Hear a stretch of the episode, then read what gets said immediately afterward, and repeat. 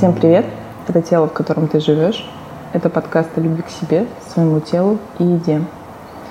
Сегодня мы беседуем с Татьяной, специалистом команды Mental Nutrition, врачом-психиатром, психотерапевтом, клиническим психологом. Татьяна много лет занимается вопросом расстройств пищевого поведения. И, Танюш, привет. Привет. Сегодня мне бы хотелось с тобой поговорить о первых значимых людях в нашей жизни, наших родителях. И каким образом... Да, это достаточно очевидно, и даже какие-то трендовые сейчас... Э, Взаимосвязи, да. Да, то есть мы все стараемся копать в детстве, нам проще уходить туда, искать там. Это, с одной стороны, сложно, с другой стороны, легче искать ответы там, кого-то, возможно, обвинять. Но мне бы хотелось, чтобы ты рассказала о том, как действительно наше окружение, наши родители формируют наши установки относительно нас в этом мире, относительно того, что мы думаем о себе, от тех, кто нас окружает, и, конечно же, про пищевое поведение. Um, хочется вообще, наверное, даже расширить немножко эту тему, не только быть узко сфокусированной на расстройствах пищевого поведения. Во всем мире есть несколько типов семей, атмосфера которых влияет на а, дальнейшее ментальное здоровье деток. И если это ну, полный трэш, то это будут тяжелые зависимости, наркотическая, алкогольная. Если ну, ужас, но не ужас, ужас, ужас, да, то во многом это расстройство, ну, так сказать, э, менее разрушительного порядка. То есть расстройство пищевого поведения одно из них. Есть э, так называемая семья, абсолютно тоталитарная, где есть очень жесткая вертикаль власти – где ну, родители всегда правы, дети всегда находятся в тотальном подчинении. Это там, где формируют абсолютно удобного ребенка. Ребенок должен всегда во всем подчиняться. Его мнение до каких-то лет вообще всерьез не рассматривается. Это очень часто. Это статистика мировая. Да? Это семьи военных, их же полицейских, а, учителей и врачей. Три директивные профессии. Там нет места чувствам. Там нет места чувствам в целом ничьим. Но там а, нет навыка а, обращать внимание на чувства собственные. Там есть навык диссоциации. Я стараюсь не чувствовать ту боль, которая мне причиняет проживание с этими чудесными людьми, от которых я еще и завишу.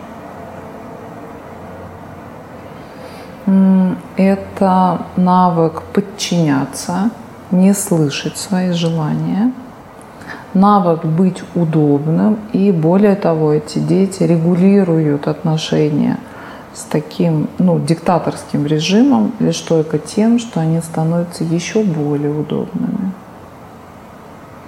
И даже такие родители на консультации очень ну, любят говорить, с чего? Вообще не было проблем. Да она отлично жила себе, нас не беспокоила. Мои банты прикручивали к башке, она приносила отличные оценки. Чего это вдруг-то? Как это она? Взяла и стала жрать. Под кроватью одни бумажки. Нет, ну это явно, это школы, это какие-то там подружки. Ну вот, вот как-то вот так. Прости, я тебя прибью. То есть получается, вот из того, что мне прям отозвалось, то есть в семьях учителей такая ситуация. То есть те люди, которые работают как раз-таки с детьми, с нами, с нашими детьми, они являются самыми главными, по сути, абьюзерами для своих детей дома? Или как эта система? Ну, профессия уч- учителя она очень деформирующая личность. Если вы едете, я не знаю, в общественном транспорте, не знаю, там, вы этих учителей во многом узнаете сразу же. Mm. Да. Много поставь, поставь, убери. Ну, это деформация. К сожалению, и ничего не делается для того, чтобы учителя-то не выгорали. Я не верю в то, что каждый из них, приходя в школу, рассчитывает на то, что она там по итогам станет кровавым диктатором Пиночетом. Нет, конечно. Но э, во многом, так или иначе, им ну, приходится быть директором. И, конечно, эта роль, она прилипает к тебе. Я ну, заранее, наверное, на все последующие наши э, раскрытия тем хочу сказать, что я ненавижу слово «всегда». Не все учителя, не во всех странах мира, не абсолютно каждый там учитель начальных классов или физрук, вот он абсолютно токсичен. Но есть статистика. Статистика общемировая – можно я тебя сразу угу. спрошу? Возник такой вопрос. А приходят ли к тебе в терапию запросом, что какую-то негативную установку о себе, о своих внешних данных, либо там каких-то там интеллектуальных способностях заложила такая значимая фигура в жизни ребенка еще тогда, как учитель? То есть родители, понятно, но бывают ли такие ситуации, что ты выявляешь это как запрос от учителя? Ой, Дарин, величайшему сожалению, сама являюсь таким человеком. Ну, у меня была просто ну, учитель, которого не должно быть в жизни ни одного ребенка. Это ну, учитель музыки, которая издевалась надо мной в течение многих лет. Вот, и, конечно, это работано, переработано своими терапевтами, там, на группе. Я единственное только могу сказать, что это во многом послужило для меня профессиональной ориентацией. Потому что то, что... То есть моя дочь, которой 12 лет, я стараюсь сделать так, чтобы она тет-а-тет с каким-нибудь взрослым, неважно какого пола, моя-то была женщина, чтобы она все-таки без совсем контроля там отца, матери, бабушки, у каких-то значимых людей не оставалась одна в замкнутом пространстве в полной власти у какого бы то ни было взрослого. Мне это вопрос абсолютно принципиальный. Потому что ну, то, что делала эта женщина, это узуродовало мою психику. Наверное, весь мой профессиональный путь – это во многом выход из того кошмара, который я получила. Но благодаря контакту с ней. Страшные вещи. Да, и расстройство пищевого поведения, ну, во многом я его знаю не по учебникам. Если я по учебникам знаю, как а, живет человек, страдающий химической зависимостью под названием там, наркотики, алкоголь, то то, как живет РППшник, мне хорошо известно. Да, и в этом плане, ну, как у огромного количества психологов, да, раны, которые превратились в шрамы и стали во многом профессиональной ориентацией. Да, это то, о чем мы с тобой периодически говорим, что все мы угу. приходим, особенно в такие профессии, помогающие, спасающие меня теперь после терапии с тобой, я избегаю этого слова спасать, угу. но помогающие, наверное, с болью, с какой-то глубокой раной, которая, если заживает, ты чувствуешь в себе какую-то силу это немного отступление, как раз-таки про проект мы много с тобой говорили, что он действительно появляется, зарождается из желания помочь, когда ты видишь, какие метаморфозы происходят, что выход есть, и всегда есть решение все-таки, то хочется этим делиться, и чтобы как можно больше людей об этом знало, чувствовало. Чувствовала, наверное, прежде всего поддержку даже на расстоянии. Согласна. Но возвращаясь а, к теме РПП и вообще расстройств пищевого поведения, равно как и а, формирование других зависимостей, то есть первая семья тоталитарная, жесткая, контролирующая, не учитывающая пожелания ребенка, а, апеллирующую вот этими фразами, что нас так воспитывали, мы выросли в людей нормальных. Там должны подчиняться, должна быть жесткая вертикаль власти. И там совершенно нет места чувствам. Ребенок э, усваивает все способы диссоциации, отказа от собственных чувств. Чтобы не чувствовать, как ему делают больно те, ну, которые в целом являются единственным и самым близким окружением. А есть второй тип семьи. Это семья, которая называется вот анархия мать беспорядка. Там нет четких установленных рамок. То, что в понедельник может быть запрещено, во вторник почему-то разрешено. Может э, мать говорить, ну извиняюсь за слово, пожирающее ведро мороженого своему ребенку о том, что тебе нельзя. Ну, у ребенка просто, ей-богу, у него провода в голове перепутываются. Come on, как нельзя? Ты сидишь, ешь, не знаю, там на ночь, например, ведро мороженого. Почему этого не могу делать я? То есть там вот границы шаткие, они устанавливаются на короткий период времени и тут же сдвигаются. Там нет ничего предсказуемого, кроме непредсказуемости. Там нет возможности ребенка опереться на какую-то нормальную здоровую рутину. Там все скачет и пляшет, и меняется, и видоизменяется. И ну, на этом фоне ребенок пытается как-то выстроить собственные опоры. Иногда такой опорой становится еда. То есть хоть что-то стабильное? Хоть что-то стабильное. То есть еда совершенно точно меня поддержит. Потому что вот это вот, весь этот пляшущий мир, он... Там нет границ, там нет, не знаю, твоей собственной территории. Это две вот такие полярные концепции, но они к сожалению, ну, влияют на расстройство пищевого поведения. Ну, так, наверное, сказала, да, одинаково инвалидизирующее. Вот как. Удивительно. Почему-то в таком направлении не думала, что размытые границы. То есть, получается, психика находит такой выход спасения для себя. Да. То есть именно в еде в чем-то стабильном. В чем-то стабильном. Иногда в единственном стабильном а иногда эти дети, они не очень понимают вообще, как э, есть э, нормально. Ну, то есть, если у первой семьи там нужно есть то, что тебе положили на тарелку, и в целом твои там пожелания, что ты хочешь или не хочешь, там общество чистых тарелок, ты обязан доесть. Тебе приготовили, мать старалась, давай ешь, то у второго типа иногда э, люди вообще не знают, что оказывается, оказывается, еда, приготовленная дома, она априори менее калорийная. Это тоже какие-то вещи известные во всем мире.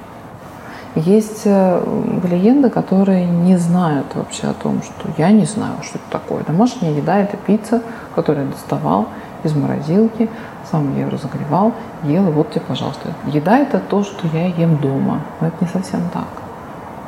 То есть есть э, настолько полярные э, концепции, которые приводят во многом, ну, как будто бы к одной и той же клинической картине. А что ты скажешь? Сказала про домашнюю еду, и, конечно, mm-hmm. у меня такой ассоциативный ряд действительно дома. Я могу тебе назвать mm-hmm. точно абсолютно свои какие-то любимые блюда из детства, но я понимаю сейчас, что это не связано с едой. Это mm-hmm. не про ту конкретную булочку или беляш, которую мне пекла бабушка, mm-hmm. а это про то, как она проявляла для меня. Это было как проявление любви и заботы. Скажи мне, связано ли то, что дома не построены именно эти традиции и культурные ценности, влияет на пищевое, на пищевое поведение человека в будущем? То есть вот как проявление любви, если я правильно выразилась. Я поняла, да. Даже мне вспомнился такой клинический пример. А, мне рассказывала его а, одна девушка, которая долго была в терапии. Она жила в дальнем Подмосковье. С понедельника по пятницу она жила здесь, а в пятницу она садилась на, на автобус и ехала в то место, где она родилась, где живут ее мама и бабушка. И уже где-то, наверное, в середине терапии, естественно, да, горизонт ее расширились, она стала целый ряд вещей замечать, на которые раньше не обращала внимания. Она говорила, знаете, Татьяна, так интересно, вот мы сходим с автобуса. Таких людей, как я, очень много в моем маленьком городе. И выходят э, ну, молодые женщины, молодые мужчины, их встречают там мамы, бабушки, и, например, их обнимают, их обнимают, целуют, прижимают. Я спускаюсь с автобуса. Стоит моя мама и бабушка. Она их такая описывала, два таких истукана, которые улыбаются уголками рта и говорят «Привет, мы тебе картошки нажарили дома, целую сковородку». Ну, то есть читай по нашей эмоциональной среде, что мы тоже по тебе скучали, мы тебя очень рады видеть, мы приготовились к твоему приезду, мы даже приготовили то, что ты любишь, но это нужно прочитать. У нас, говорит, не было никогда телесности, у нас никогда не было разговоров о настроении, у нас никогда не было разговоров о том, что чувствую я, что чувствуют они. У нас еда – это подмена во многом отношений. Да, вот это интересно, наверное, именно об этом я и хотела. Спасибо, что ты поняла меня. Именно об этом я и хотела тебя спросить, что мне тоже по ощущениям, что когда дома нет контакта, нет общения, нет телесности, нет близости именно духовной, то какая-то замена проявления заботы и любви, она происходит посредством еды. Да. И это такая, ну, это такой небольшой суррогат. Когда это вместо, вместо вкусных разговоров, вместо нежных объятий, вместо интереса, искреннего интереса к другому, а вместо этого сковородка жареной картошки, ну, извините, это, это желудок набьет, а вот сердце не напитает. Поэтому здесь сколько угодно можно говорить о том, что но 20 век сильно прошелся по нашему государству несчастному. Да? И огромное количество людей росли с тем, что э, если им ну, что-то делали из еды и заботились там, не знаю, о температурном режиме тела, это вообще величайшая включенность и невозможная забота. Да, это, это правда так. Но когда это происходит в 21 веке, когда еда подменяет отношения, то еда может дополнять отношения. Но еда – это праздник, совместный прием пищи в мире. У нас, как крупных млекопитающих, если мы едим за одним столом, значит, мы как-то, в общем, это достаточно безопасное место где мы можем разделять терапию. Это здорово, да? Но, но только не подмена. Только не подмена. Действительно, совместные праздники, мне кажется, это прекрасно. Это всегда вызывает какое-то теплое ощущение внутри, действительно безопасно. Ты правильно сказала, очень про безопасность, про то, что все хорошо. Это как по Первому каналу или по России программа, где ведущий приходил в семьи к его, соответственно, собеседников, гостей. И как-то так всегда тепло на душе. И это действительно главное, чтобы это было вместе, а не вместо. Угу. Вот в этом, наверное, проблема. И что происходит дальше, Таня? Ну вот такая модель. Это второй тип, насколько я тебя услышала, семьи. А, у первых и у вторых появляется а, опора на еду. Ну, люди, ну, опираться во многом должны, ну, особенно маленькие люди, они опираются на больших людей. Но ребенок не должен опираться на компьютерную игру, на батончик сникерса. То есть это не должно лечить его какие-то эмоциональные э, драмы. Его должны утешать его родители. А так получается, вот здесь как раз и формируется аппетит. Потому что есть две разные вещи. Есть голод, это еда с пищевыми целями. Когда твое тело кричит о том, что оно, в общем, уже подизрасходовало то топливо, которое в нем, безусловно, было. Это гликоген печени, это жир. А аппетит – это еда с непищевыми целями. И именно ну, вот дисфункциональная среда, она заставляет прибегать ребенка к, к еде с непищевыми целями, с целью, ну как, как это, люблю повеселиться, особенно пожрать. Ну да, это смешно и грустно, но это правильно. Да, да. А дальше формируется зависимый круг – когда мне то ли грустно, то ли зло берет, то ли чувство вины, я не знаю, что. Что-то со мной не так. Мне надо пойти это съесть. Надо пойти что-то съесть. Я съедаю, я даже не знаю, что там со мной. Ну, что-то было как-то не окей. Я съела, мне полегчало. И дальше формируется порочный круг. Я только предвижу какое-то снижение настроения, я не могу его прожить, я не могу даже к этому соприкоснуться, я не могу не поплакать, не знаю, не позлиться, не обсудить это с кем-то. Я только его предвижу, я тут же закидываюсь едой. То есть человек начинает не контактировать своими негативными переживаниями. Получается... Если, да, если, например, когда мы лечим алкоголика или наркомана, мы его во многом помещаем в среду, где нет алкоголя и наркотиков. И те способы анестезии, к которым он прибегал там, годами, они отключаются, и он так или иначе начинает с этими чувствами встречаться. Поэтому говорят о том, что первый год лечения химической зависимости, он самый тяжелый. Ну, потому что правильно раньше было. Когда мне скучно, я вмазываюсь. Когда мне грустно, я точно вмазываюсь. Что когда меня зло берет, я однозначно вмазываюсь. Тот человека поместили в среду, а не даем ему возможности анестезироваться, ему трудно, плохо, мы его поддерживаем, он с чувствами встречается. А теперь давайте посмотрим на РПП. Мы не есть не можем. И что тут? И тут э, ну, другие способы ну, терапии, мы про это обязательно поговорим. Но здесь во многом бывает заметно сложнее помочь этому человеку.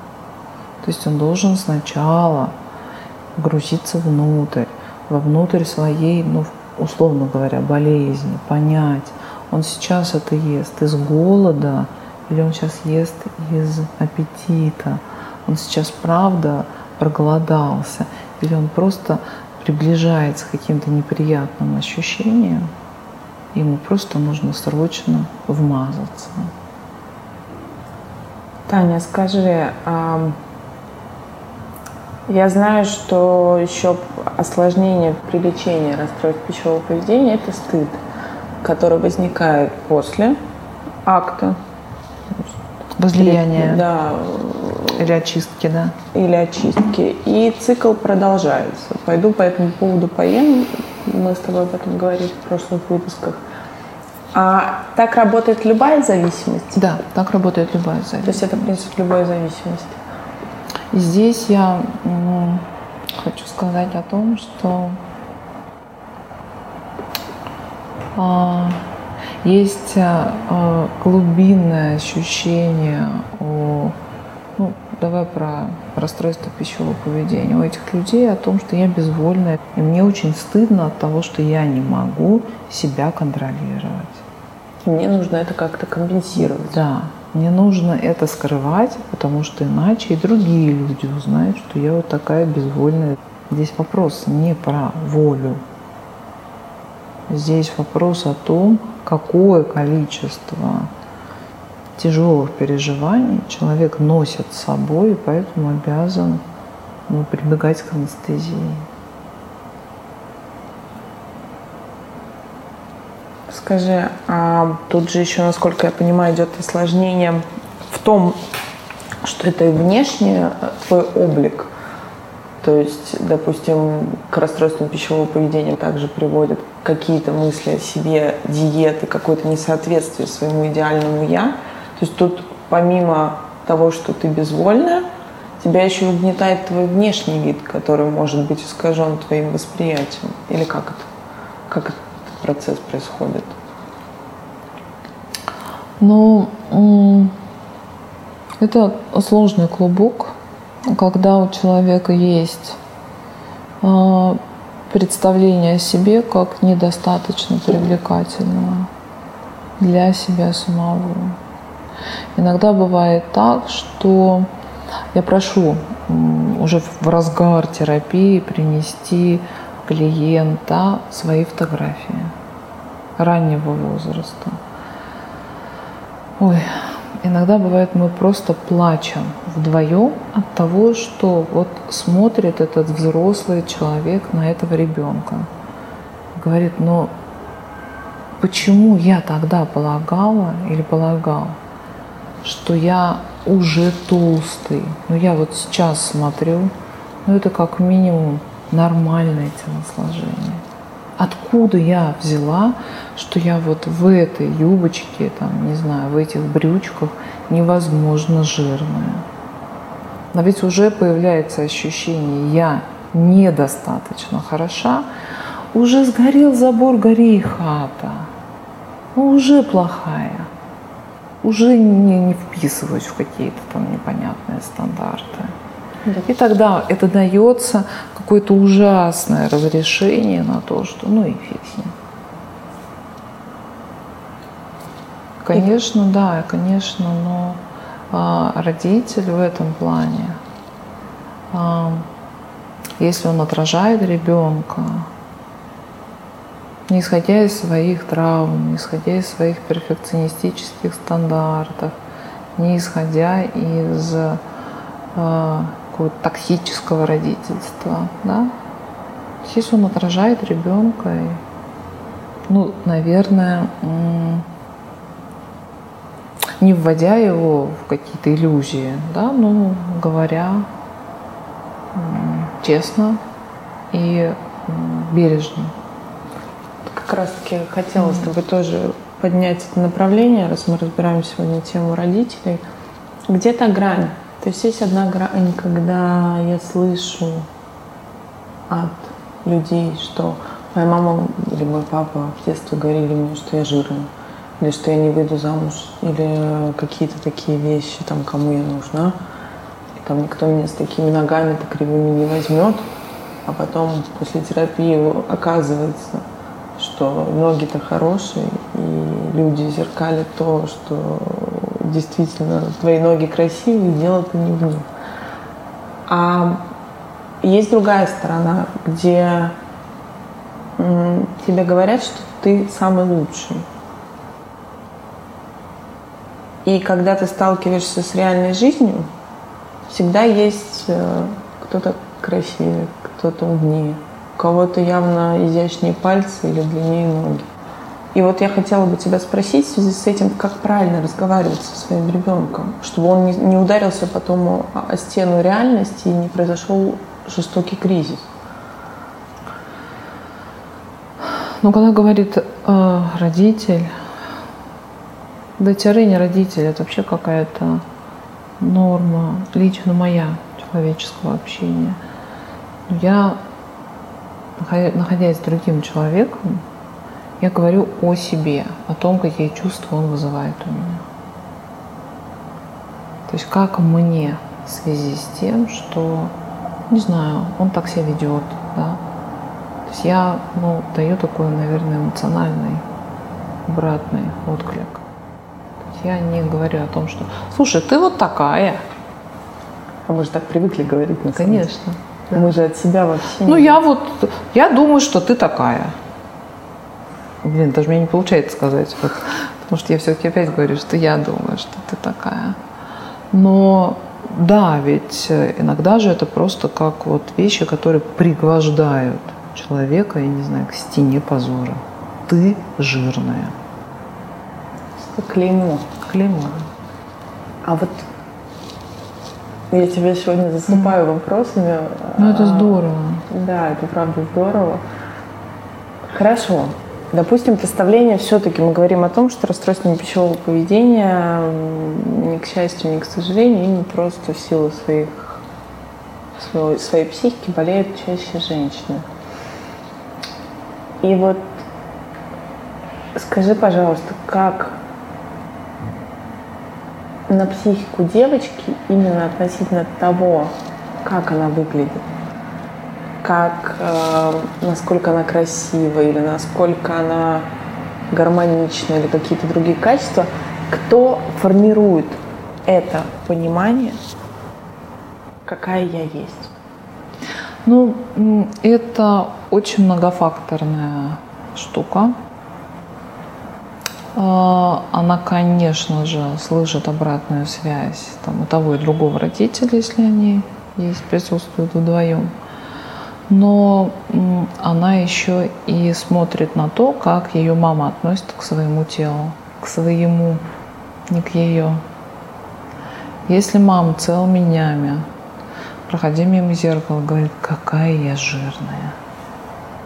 Ой, какая я жирная, господи мои я жирная. Или, блин, у меня это висит, там не то, это не все, то, ну, девочка, да, она это воспринимает. Ну как, извиняюсь, ролевую модель.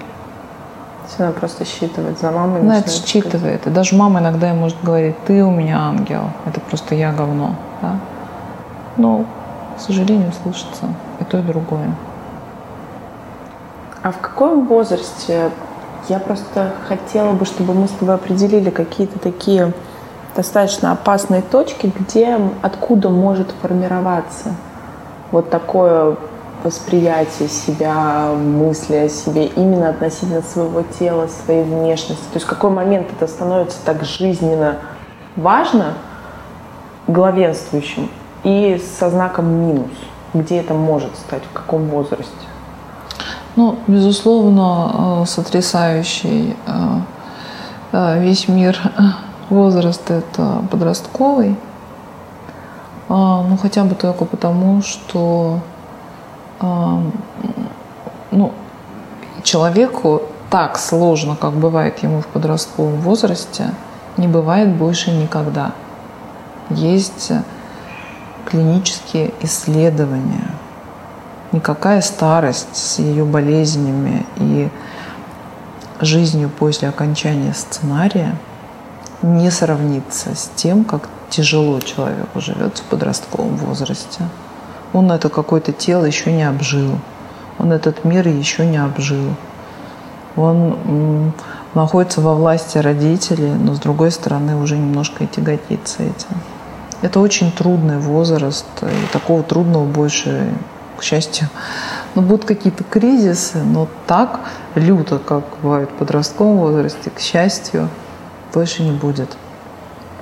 Конечно, в этот период, ну, подростки, они такие оголенные нервы. Здесь все берется услышанное, там, особенно от значимых взрослых, ну, в разработку. И, в общем, это такой период, когда, если, например, вдруг родитель не справляется с этим, да, и то лучше вообще пойти родителю к личному терапевту, чтобы кто-то с вами разделял эту ответственность, да, потому что ну, ребенку больно, вам больно, вот, и, в общем, всем больно и всем плохо, движемся мы только в сторону непонятно чего. Но да, подростковое тело, оно не так, чтобы очень хорошо, не так, чтобы оно очень красиво, не так, чтобы оно окончательно сформировано. Но нужно в этот период понимать, да, это еще заготовка под человека. Да, он может быть угловатым, несуразным, каким, каким угодно, но это не клеймо, он не останется. Этот ребенок не останется таковым. Это бутон, потом он расцветет в цветок. В этот период происходит огромное количество травм. И как вот родителям, я понимаю, что я тоже за терапию, угу. и сейчас уже я абсолютно к этому пришла, что это эм, поправь меня цитата, да, если вы хотите, не воспитывайте детей, воспитывайте, воспитывайте себя, и у вас тогда будут прекрасные дети. И Согласна. Это, это на самом деле так. А, но мой вопрос, как родителям... То есть есть фигура отца, есть фигура матери. Вот расскажи немного про это. Как, допустим, матери вести себя с девочкой, возможно, даже не подростком, это же формируется все равно еще раньше, то есть мы да? слышим о себе. И как вести себя отцу? Именно с ребенком в самоопределении себя, если мы говорим про тело про связь. Потому что я помню, что у нас многие темы э, табуированы. Расскажи немного про это. То есть как выстраивать эти здоровые... Да, сейчас стало гораздо это все шире. То есть дети, наверное, более иногда в некоторых моментах просвещеннее, чем мы. Э, я так воспринимаю, что есть моменты, что они узнают это в школе, в каких-то... Есть интернет, Раньше такого интернета не было, где ты мог все узнать, тебе все расскажут, то, что интересно, нужно и не нужно.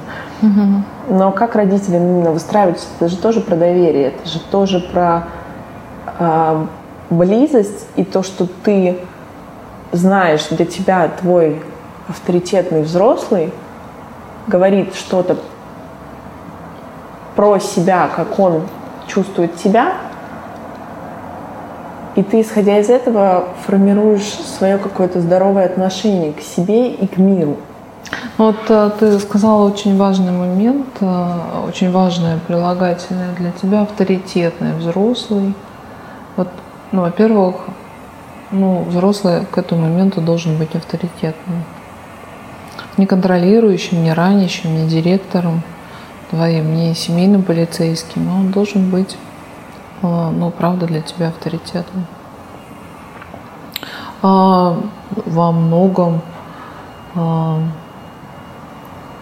ну, для этого, ну, были предшествующие годы. То есть, а, если, ну, если сформировался, ну, уже какой-то Э, сформировалось тепло и доверие между, не знаю, там, матерью, например, и дочерью. И мать при этом принимает свое тело, какое бы оно ни было бы. И она в контакте с ним. И оно, в общем, ей нравится. То все то же самое она может транслировать ребенку. Если сама мама бесконечно мучается тем, что, боже мой, какой кошмар, на серии, то один фасад просел, то другой то, безусловно, она индуцирует, она заражает ребенка тем же самым. Ну да, то есть есть Даже же... если она и говорит о том, что, ну, например, ты похожа на меня, а я вроде бы как, ну, вроде бы как ничего, но правда постоянно что-то то пришиваю, то, то удаляю. Ну, вот это, это такой многофакторный момент. Есть отец. Если отец ну, замечает, как выглядит его ребенок, если он ну, как-то э, ну, не сексуализирует отношения, но говорит о том, что, блин, симпатичная какая девушка там у нас в доме скоро появится, да, что вот такой вот э, птенчик э, милый вырастет прекрасную птичку, это тоже Э, ну, зачет, если говорит о том, что жирная, как твоя мать. Ну, естественно, ну, собственно говоря, это ребенок услышит. Ну да, фигура отца это получается вообще это же первый мужчина, важный мужчина в жизни э, девочки. И вот тут вопрос еще женственности, то есть насколько эту женственность эм, стимулируют, наверное, неправильное слово. Поддерживают, поддерживают, да, да, взращивают, поддерживают. То есть это же все-таки, наверное, задача отца или их твои? Это задача семьи в целом. И ты так вот абсолютно интуитивно задаешь абсолютно академически правильные вопросы. Все расстройство пищевого поведения, будь то анорексия, будь то булимия, компульсивное переедание, оно во многом затрагивает тему, например, женственности. Даже если мы там посмотрим сценарий лечения каких-то очень крутых реабилитационных центров по всему миру, сценарий примерно один и тот же. Первый там размораживаем злость, второй этап в связи с размороженной злостью мы как-то по-другому во многом строим отношения с другими людьми. И там финальный аккорд – это работа женственностью. Потому что иногда избыточный вес, он как будто бы скрывает всю эту женскую привлекательность, заворачивает ее. А анорексия – это попытка избавиться от во многом женственности, даже путем там растворения уже там вторичных половых признаков. То есть девочка превращается, не знаю, в какую-то тростинку и совершенно точно не становится женщиной. То есть так и остается вот этой тростиночкой. Они даже все мечтают похудеть до, до менструального веса. То есть я в женственность не пойду. Ну вот расскажи подробнее про это. Мне кажется, это очень такое важное ответвление и первый исток, один из, насколько я понимаю. Как вот там обстоят дела, где перекос, из-за чего, что может стать тем пусковым элементом, что, условно говоря, я отказываюсь от своей женственности? Ну, пусковым элементом может стать то, как живет э, твоя мама. Если, например, мама демонстрирует девочке о том, какой кошмар это быть женщиной, какой ужас, какое-то тяжелое бремя, то, конечно, девочка это слышит. Она ну, будет стараться как-то обойти этот, э, это тяжелое испытание. И тут, скорее всего, мы идем в анорексию. Ну, мы идем в анорексию, это вообще полная ну, возможность отказаться. Да, у них там исчезают там, менструации, они в целом становятся такими живыми скелетиками. Если мы говорим про переедание, то там тоже идет отказ во многом от женственности. То есть эта вся женственность, она топится в, ну, в избыточном весе или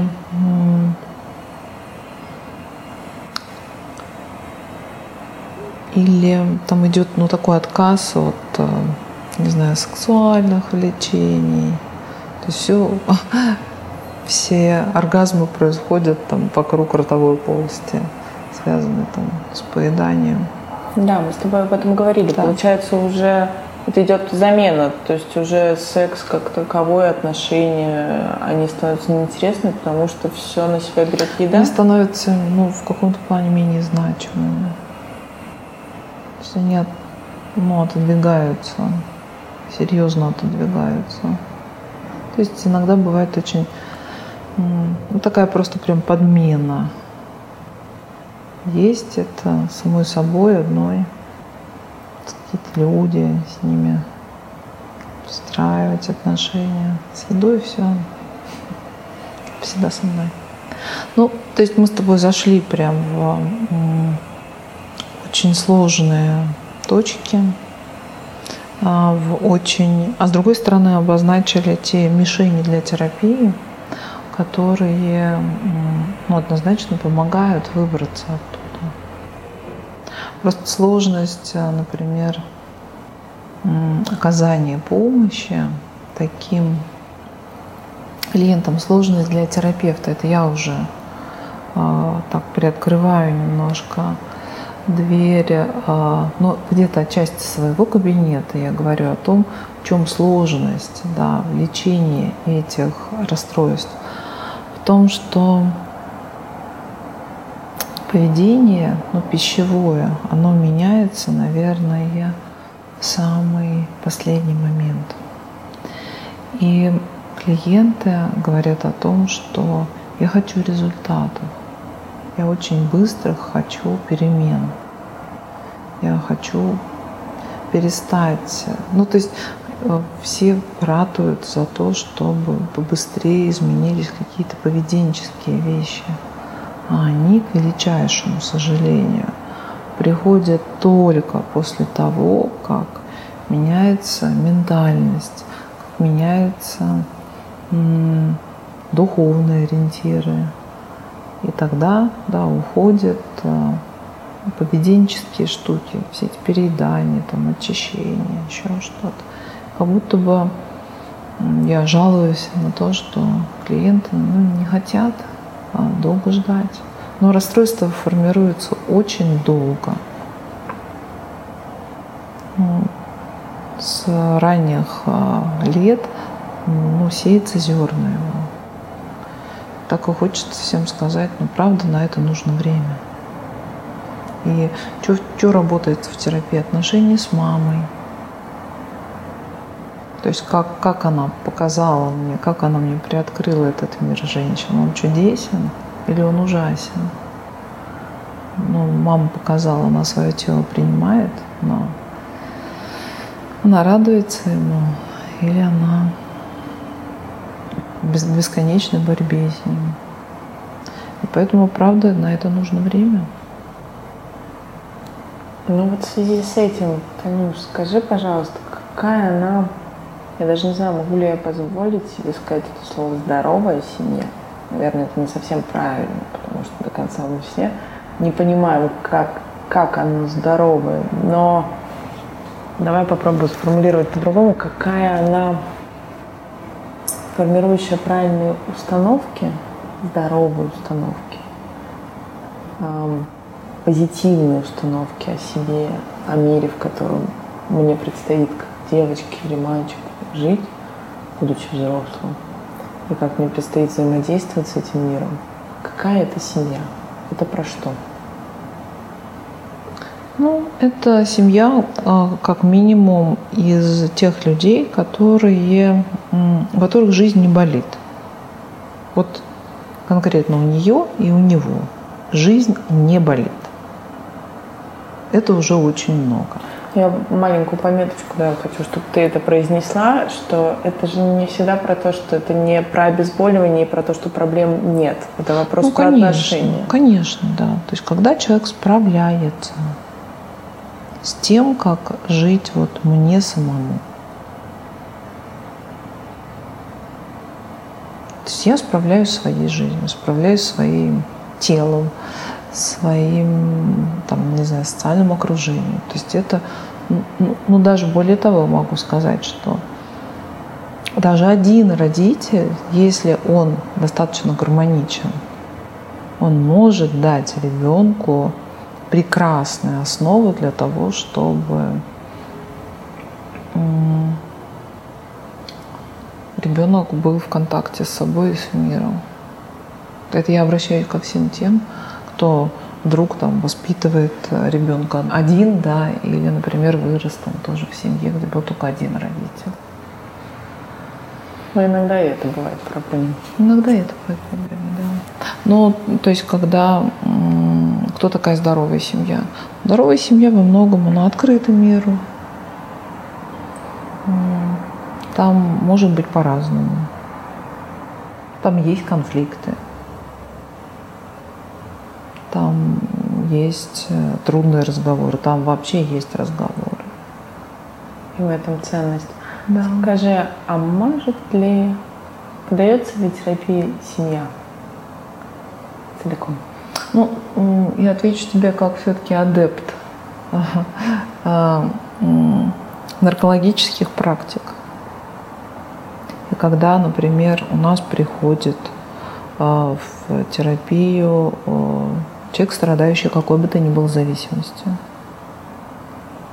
А для того, чтобы он хорошо выздоравливал, а, обязана пойти лечиться вся семья. Это то, ну, на чем базируется, ну, не знаю, терапия любым зависимым. Во всем мире существуют, например, анонимные алкоголики и анонимные созависимые. И процент э, ремиссии, он зависит во многом от того, пошла ли меняться семья. И э, если говорить про анорексию, то там сто процентов обязана лечиться вся семья. Если э, ну, заинтересованы в том, чтобы эта девочка стала жить, то должна лечиться абсолютно вся семья. Если мы говорим про компульсивное расстройство или про булимию, но статистика неумолимо говорит о том, что если вся семья в терапии, то, безусловно, ремиссии становятся более продолжительными, что они более быстрые, что э, это э, перестает быть ответственностью только одного человека. И ну, оздоравливается все окружение. Да, у нас с тобой сегодня такая сказать, что глубоко ничего не сказать беседа. Танюш, спасибо тебе огромное. Мы еще будем продолжать с тобой тему семьи, тему детско-родительских отношений, как составную часть расстройств пищевого поведения, в принципе, нашего мироощущения. На сегодня давай заканчивать. Давай. С нами сегодня беседовала Татьяна, специалист команды Mental Nutrition, врач-психотерапевт, психиатр, клинический психолог, который более 10 лет э, борется с расстройствами пищевого поведения. Если у вас будут какие-то вопросы, хотела сказать, что вы всегда можете задать их в директ, либо написать на почту, на WhatsApp э, Татьяне, и в следующих выпусках я с удовольствием ей задам. Либо она ответит сама лично. Спасибо всем. Всем пока.